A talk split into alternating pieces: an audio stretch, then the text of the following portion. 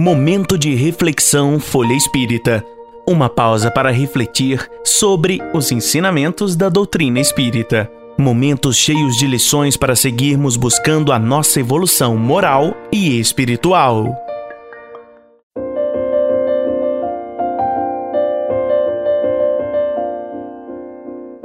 Lições de Sabedoria, capítulo 15 Chico Xavier Ponte entre dois mundos. Fernando Orn pergunta ao médium: Edivaldo Pereira Franco, o médium de Salvador, há quem diga que ele só fica mediunizado quando fala às multidões e não quando escreve livros. Chico responde: Encontrei Divaldo em novembro último e achei-o muito bem animado.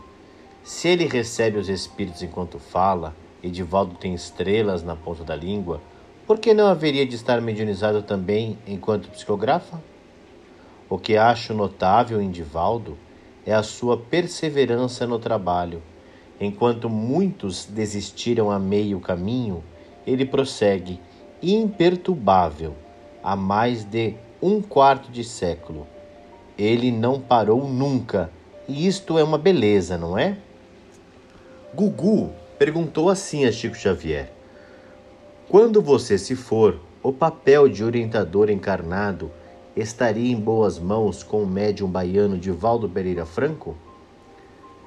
É uma pessoa que admiro muito respeito. Peço a Deus que o abençoe e o fortaleça, para que possa dar continuidade nas missões a que ele se dedica. Gugu segue perguntando: a que atribui o fato de ser o maior líder espiritual encarnado deste século? Ah, mas quem sou eu senão uma formiga das menores, que anda pela terra cumprindo sua obrigação? Nunca procurei explorar a mediunidade no sentido pecuniário ou mesmo para obtenção de valores ou conquistas que vão além de minha simplicidade. W. Aquin perguntou ao médium: Como será o Espiritismo sem Chico Xavier? Quem será seu substituto? Perguntando a Carlos Bacelli. Bacelli responde: No que pese a nossa profunda admiração por Chico Xavier e o desejo que ele se perpetuasse na terra entre nós, sabemos que a desencarnação é uma lei natural Todos nós passaremos pelo fenômeno da morte. Não será diferente com nenhum de nós. Quando Allan Kardec desencarnou, seus discípulos também fizeram também se fizeram essa mesma pergunta, isto é, como seria a doutrina sem o codificador? E a doutrina avançou, porque a doutrina espírita, antes de ser dos espíritas, é dos espíritos, e o espírito sobra, sopra onde quer. Sem Chico Xavier materialmente entre nós, o Espiritismo caminhará, porque aqueles que permanecerem certamente se inspirarão em seu exemplo. Ele viverá em cada página de seus livros psicografados, no coração de cada mãe que foi consolada com uma mensagem recebida pela sua mediunidade, em cada centro espírita que se erigiu sob sua inspiração, em cada instituição espírita que nasceu de suas mãos, de suas palavras sábias e orientadoras. Quanto à sucessão de Chico Xavier, ninguém sucede ninguém. Cada qual vem à terra cumprir sua própria tarefa, cumprir o seu próprio dever. Aquele que tiver pretensão de substituir alguém se anulará, anulará sua própria capacidade de trabalho. Não podemos deixar de ser nós mesmos para sermos os outros. Temos que ser nós mesmos e prestarmos à vida a nossa colaboração, por menor que seja. Todos nós somos chamados a dar nosso ponto na magnífica tapeçaria da vida, aprendendo a fazer com grandeza a menor das coisas por isso, não se fala em sucessão de Chico Xavier no Espiritismo, mesmo porque a doutrina não tem nenhuma hierarquia. Cada qual cumpre a sua tarefa. O Espiritismo não tem chefes encarnados. O nosso mestre é Jesus. A doutrina é dos Espíritos. Ela caminhará sempre com os homens, sem os homens e apesar dos homens.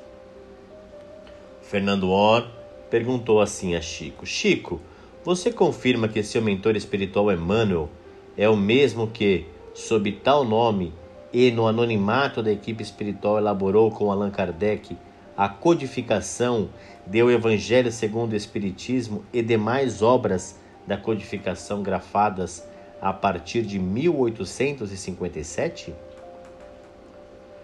Creio que sim. Conservo para mim a certeza de que ele terá participado da equipe que colaborou na estrutura da codificação da doutrina espírita. A mensagem intitulada O Egoísmo, no capítulo 11, item 11 de Espírita, parágrafo 11 de Espírita, parágrafo 11 do Evangelho segundo o Espiritismo, em que se faz referência a Pilatos, é de autoria de nosso benfeitor espiritual. Não tenho dúvidas a esse respeito. Pedindo desculpas por ilações a respeito da pergunta em que respeitosamente faço aqui, lembraria que no capítulo intitulado Minha Volta, escrito por Allan Kardec, a 10 de junho de 1860, constante na obra de obras póstumas. Diz o codificador, calculando aproximadamente a duração dos trabalhos que ainda tenho de fazer, e levando em conta o tempo de minha ausência e os anos da infância e da juventude, até a idade em que o homem pode desempenhar no mundo um papel, a minha volta deverá ser forçosamente no fim deste século ou no princípio do outro.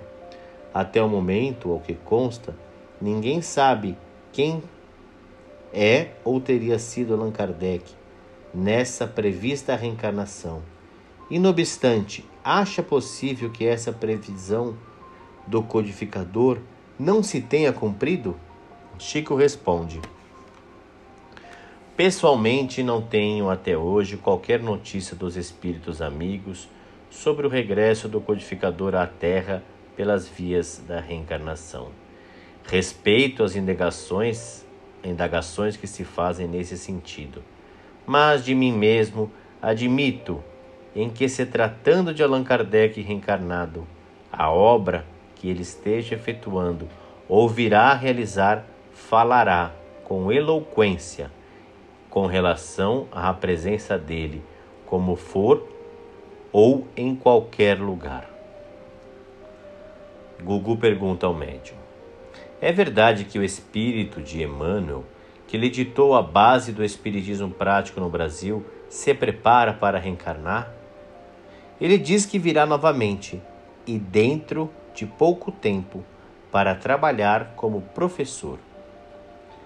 Gugu continua perguntando: Sabemos que Emmanuel foi Manuel da Nóbrega. Em vida, ele sempre teve um companheiro muito próximo que foi o padre José de Anchieta. Por que, que ele nunca se manifestou sobre isso? É uma questão de afinidade de trabalho específico. Os amigos espirituais nos dizem que Anchieta voltou na posição do grande Frei Fabiano de Cristo, que viveu no Rio de Janeiro e foi um herói de humildade e abnegação. De maneira que acredito que eles, na vida espiritual, seriam excelentes amigos, mas com missões diferentes. Emmanuel sempre agiu como um professor ou diretor muito culto, abnegado e severo em suas disciplinas. Para terminar, Chico disse a Gugu que não sabe quem foi em vidas anteriores. Devo ter tido uma existência de pouco destaque e nenhum poder ou força Naturalmente, eu era um dos menores. Desta vez, voltei para a mediunidade, que representou um serviço para mim. A mediunidade sempre foi minha tarefa diária durante 68 anos, concluiu. As curas de Chico Xavier. pouco se tem escrito sobre as curas que o médium Chico Xavier tem realizado nos seus quase 60 anos de mediunidade. Mas, de vez em quando, ouvimos o relato de alguém que, direta ou indiretamente, se beneficiou de suas faculdades curadoras. No início de sua tarefa na Terra, Chico exercia também a mediunidade de efeitos físicos, tendo ficado célebres as reuniões que promoveu junto a vários amigos, tanto em Pedro Leopoldo quanto em Uberaba. Os que tiveram o privilégio de presenciar as referidas reuniões com ele afirmam que observaram inesquecíveis, fenômenos. Recordamo-nos do que nos contou certa vez o nosso saudoso Joaquim Alves, o Jô, Chico estava num pequeno quarto, recostado numa poltrona. Ao entrar em transe, dentro de poucos minutos, uma intensa luz começou a jorrar, inundando todo o ambiente da reunião. Para a surpresa e alegria geral de todos, Emmanuel surge materializado de corpo inteiro, trajado à romana, com as estrelas do Cruzeiro do Sul resplandecendo em seu peito. Nessas reuniões ainda se materializavam André Luiz e Sheila, que aplicavam passes nos enfermos, deixando perfumados os vasilhames com água. Mais tarde, Emmanuel recomendou a Chico que não seria conveniente continuar se desgastando nas atividades da materialização, porque sua tarefa primordial na atual existência era o livro. Um dia desses, aparece no grupo espírita da prece um casal que Chico não via há 41 anos. Certa vez, contaram ali diante de todos, Chico lhes curara a filhinha de apenas seis meses de vida e que estava desenganada pela medicina. Impondo-lhe as mãos, na simples aplicação do passe, a menina se recuperou e hoje é mãe de dez filhos. Ao ouvir o depoimento do casal, o médium sorri e acrescenta: Deus não poderia permitir que uma vida tão preciosa que já gerou outras dez se perdesse. E os casos de, de curas se multiplicam. Em Uberaba, mesmo conhecendo um amigo de nome César que sofria com feridas por todo o corpo, já havia desanimado de tratamento médico que fizera até nas grandes capitais. Um dia, alguém lhe convida para falar com o Chico. O médium, ao vê-lo, vai logo chamando-o pelo nome, sem que nunca tivesse tivessem se encontrado antes. Escreve num pedaço de papel uma receita simples. Chegando em casa, muito cansado, com dores e aborrecido pelo tempo que esperara na fila, César pensa consigo: esse Chico Xavier é mais um charlatão. Eu já me tratei com diversas autoridades na medicina e não me curei. Agora ele quer me curar com uma receita escrita num papel qualquer? Ato contínuo. Rasga a receita e a joga no lixo. Um dia estava sentado na porta de sua loja de tecidos, desolado. Quando vai descendo pela rua nosso Chico, que reconhecendo-o diz: Como é, meu filho? Está melhor? Já usou os medicamentos? Envergonhado, César mente que estava usando sim.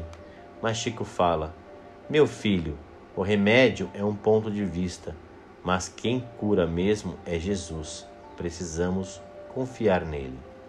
Daquele momento em diante, as feridas começaram a cicatrizar. E dentro de breves dias César estava com o corpo completamente limpo. Quantos casos de obsessão conhecemos, casos terríveis que foram sanados com a intervenção de Chico Xavier? Difícil enumerar os benefícios espirituais e físicos que muitos têm auferido de suas faculdades curadoras. O trabalho de orientação e receituário supervisionado pelo Dr. Bezerra de Menezes, tem ajudado muita gente. Ainda hoje, Sheila magnetiza as, arras, as águas, socorrendo a muitos necessitados. em Uberaba, um senhor de nome Antônio Garcia. Já na pátria espiritual, sobreviveu com câncer por largos anos, desafiando as previsões dos médicos que, que o assistiam, que não lhe davam mais que um ano de vida. Quase todas as semanas, Chico lhe enviava algumas, algumas garrafas com água perfumada por Sheila, a devotada benfeitora, tão conhecida e estimada na seara espírita. Em nossas reuniões semanais no grupo espírita da prece, desfilam casos dolorosos. Não são apenas mães querendo notícias dos filhos desencarnados. Muitos estão doentes, desequilibrados emocionalmente. Conversam com o Chico, choram, pede a ele, pedem a ele que coloque as suas mãos sobre seus órgãos enfermos e depois voltam para agradecer, completamente recuperados. Mas Chico age sempre com prudência, na humildade que o caracteriza, porque a sua missão primeira, repetimos com Emmanuel, é a de esclarecer, de ensinar, de conscientizar. Os milagres, com os santos canonizados pela Igreja, são fenômenos naturais com Chico Xavier, um dos mais lúcidos e fiéis discípulos de Jesus Cristo, nosso Mestre e Senhor. Poderíamos ainda aqui falar sobre os seus desdobramentos, pois inúmeras pessoas já testemunharam a sua presença espiritual em muitos lugares, orientando e socorrendo. Quando alguém lhe conta qualquer fato nesse sentido, tendo observado a sua presença em espírito em determinado lugar, ele se esquiva explicando: Não era eu, não.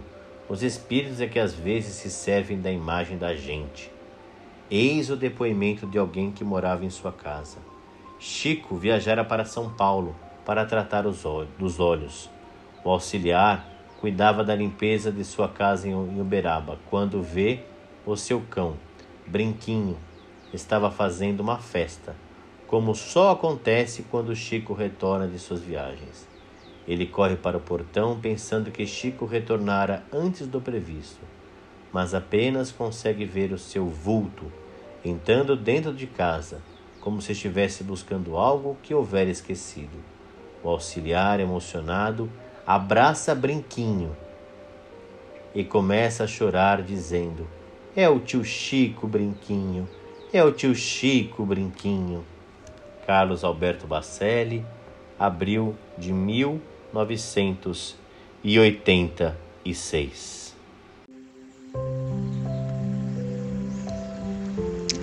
Com este episódio cheio de lições de Chico Xavier, quero informá-los que vamos dar uma pausa na nossa programação de 2021 e voltaremos a nos encontrar em 11 de janeiro, quando daremos início a uma nova série de programas para vocês. Em nome de toda a equipe da Folha Espírita, eu quero desejar para vocês um Natal cheio de luz, que nosso Mestre Jesus Cristo siga iluminando vocês e suas famílias e que o ano de 2022 seja repleto de aprendizados na nossa constante busca de nossa evolução espiritual. Até lá! Conheça também o jornal Folha Espírita e os livros e e-books da FE Editora. Siga-nos no Facebook, Instagram, Twitter e YouTube.